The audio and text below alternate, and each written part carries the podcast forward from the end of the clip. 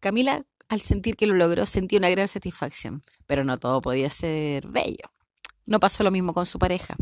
Este repitió tercero medio, sintiéndose muy decepcionada, pero debía seguir. Camila comienza a trabajar como promotora. Su físico había cambiado por completo, pero se mantenía en forma o por lo menos trataba. Ya las diferencias entre estos padres adolescentes se hizo notar ya que el trabajo hace madurar a las personas. La independencia de Camila en lo económico le recordó quién era, qué le gustaba, recordó que tenía amigas y recordó que le gustaban las tocatas de rap, que era buena en las improvisaciones, pero su vestimenta había cambiado. Se dio cuenta que al verla a ella de cierta forma vestida le trataron mal a su hijo al atenderlo en algún centro de salud, en la calle o en las micros. Parecía cualquier cosa para la sociedad. Recordaba cómo era antes con tanta congoja, con su abrigo beige largo, su chaqueta celeste inflada, sus pantalones de nieve azul, que también le quedaban. Su imagen era solo un recuerdo de este ahora tan confuso y solo presente. La relación con el padre de su hijo se debilita cuando empieza a desarrollar un carácter que se amoldó con una sociedad perra que te hunde y te envenena. Ella no se quedó en casa criando, no se consideraba de esas nenas. Comenzó a escribir sin el afán de grabar. Grabar es algo inaccesible para ella. Comenzó a salir de su corazón la decepción de ser mujer, madre, adolescente, rapera y comenzó a afrontar esta nueva etapa de ser madre soltera. Su pareja comenzó a notar estos cambios y en vez de querer conocer a esta nueva mujer, la comenzó a reprimir, llamándole la atención por cómo hablaba, cómo se vestía, cómo se peinaba, cómo se maquillaba, haciéndola sentir poca cosa, algo que no le calzaba, ya que en su trabajo recibía constantes felicitaciones de sus superiores por su desempeño y su capacidad de aprender rápido. Le enseñaron a maquillarse, pararse, hablar. La mejor escuela que pudo tener fue en esa empresa de expulsara de ventas que se hacía llamar pero llegaba a casa y todo lo aprendido estaba mal. La suegra de Camila, al ver estos problemas de estos jóvenes, decide irse dejar a esta pareja sola para lograr que se llevaran mejor, lo que se tradujo en la definitiva para la separación.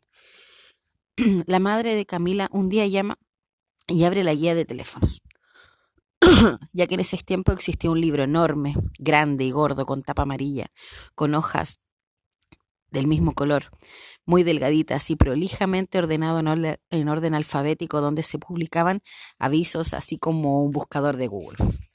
La madre de Camila busca en uno de los avisos, la llama y le dice, mira, esta carrera se llama así, la matrícula sale esto, anda a matricularte y te pones a estudiar. Comunicación social en marketing se llamaba esta carrera inventada por estas escuelas de estos institutos profesionales. No podía dejar su trabajo, así que trató de hacer ambas cosas, pero no se la pudo, ya que no eran dos cosas. La crianza de su hijo no le permitía tanto. Un año lo intentó, pero no pudo. Dejó el trabajo. Hablando con una tía que trabajaba en los jardines de gobierno que le dan un cupo, ya que es la única forma de ingresar a estos jardines gratuitos, dejó a su hijo en el jardín con extensión horaria desde las 8 hasta las 8. Lo iba a dejar Volvía a clases, preparaba sus clases, entraba a clase de la tarde, salía de clases y lo iba a buscar al jardín. Sin ningún problema. Nunca se enfermó. Todos los días su hijo en el jardín le permitió terminar la carrera con algunos problemas, como por ejemplo que cuando estaba enfermo Camila tenía que llevar a su hijo a clase. Durmiendo en sus piernas, muchos de sus compañeros la vieron. Terminó varios trabajos de esa manera.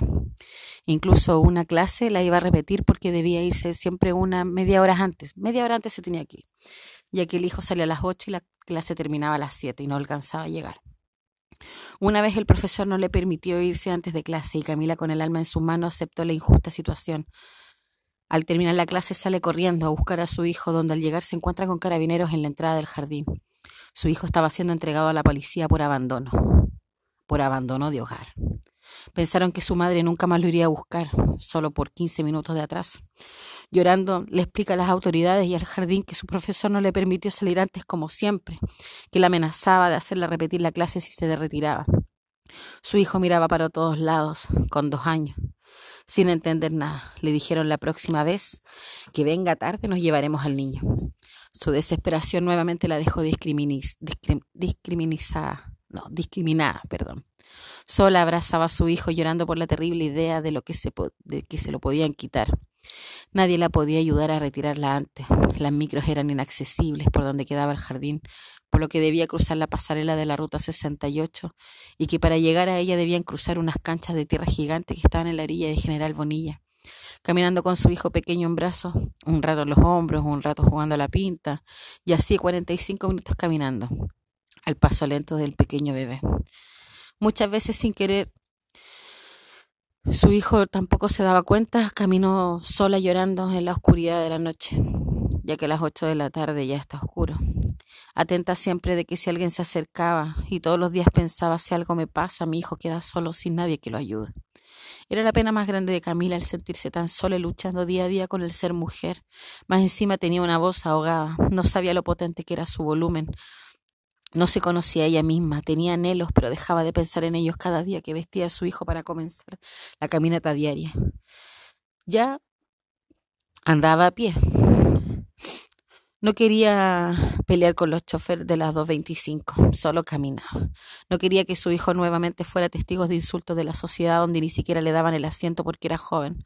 Solos caminaron desde los dos hasta los cuatro años que duró la cadena, la, carrera y que se logró graduar y así salir del jardín, enseñándole día a día los valores más importantes que son el respeto, el llegar temprano, el recoger la basura del suelo, dar las gracias y no dejar que nadie le dijera nada de la mano de esta madre logró avanzar sin echarse a morir por su sentimiento de abandono en cierta parte. Se titula con sus padres separados e invita a su madre y a una tía, su tía más compasiva, la cual todos adoran, la Lupita, y que sin ella, y que si ella se va un día será un pilar demasiado que se nos derrumba en la familia. Su padre no logró llevar esta situación de Camila, el padre de Camila, estando sin trabajo mucho tiempo, tuvo que pagar a sus vecinos para que cuidaran a su bebé muchas veces, ya que al ir a estudiar no tenía quien le ayudara. Siempre pagó bien, nunca se aprovechó, nunca pidió un favor que le cuidaran a su hijo. Muchas veces estuvo muy mal cuidado de tal manera que no duraba ni una semana con una persona. Claro, existieron casos excepcionales donde el hijo tuvo dos o tres años con la misma persona. Esas personas que siempre tendrán un lugar en el corazón de Camila y que sabe exactamente quiénes fueron esas mujeres que le ayudaron con el cuidado de su hijo. Nunca recibió quejas, claro, solo de las que lo cuidaron mal, pero de las cuatro mujeres que más lo cuidaron, solo recibió muestras de cariño constante que perduran hasta hoy en día que este bebé ya tiene 18 años. Este bebé se llamó igual que su padre, el cual fue un error del cual Camila siempre se arrepentirá y solo demuestra el amor que sentía en ese momento del nacimiento. Al momento de separarse definitivamente de su padre, este se ausenta dejándole toda la responsabilidad a la madre, convirtiéndose en una nueva madre soltera. Esta madre jamás exigió dinero y solo lloraba y le devoraba el alma el sentimiento de abandono hacia su hijo que tanto sufrió por vivir estaba ahí y nadie de la familia paterna lo recordó, echándole la culpa al carácter de Camila, quien cada vez estaba más consciente y solicitaba al menos una llamada, enojándose cuando esto no ocurría.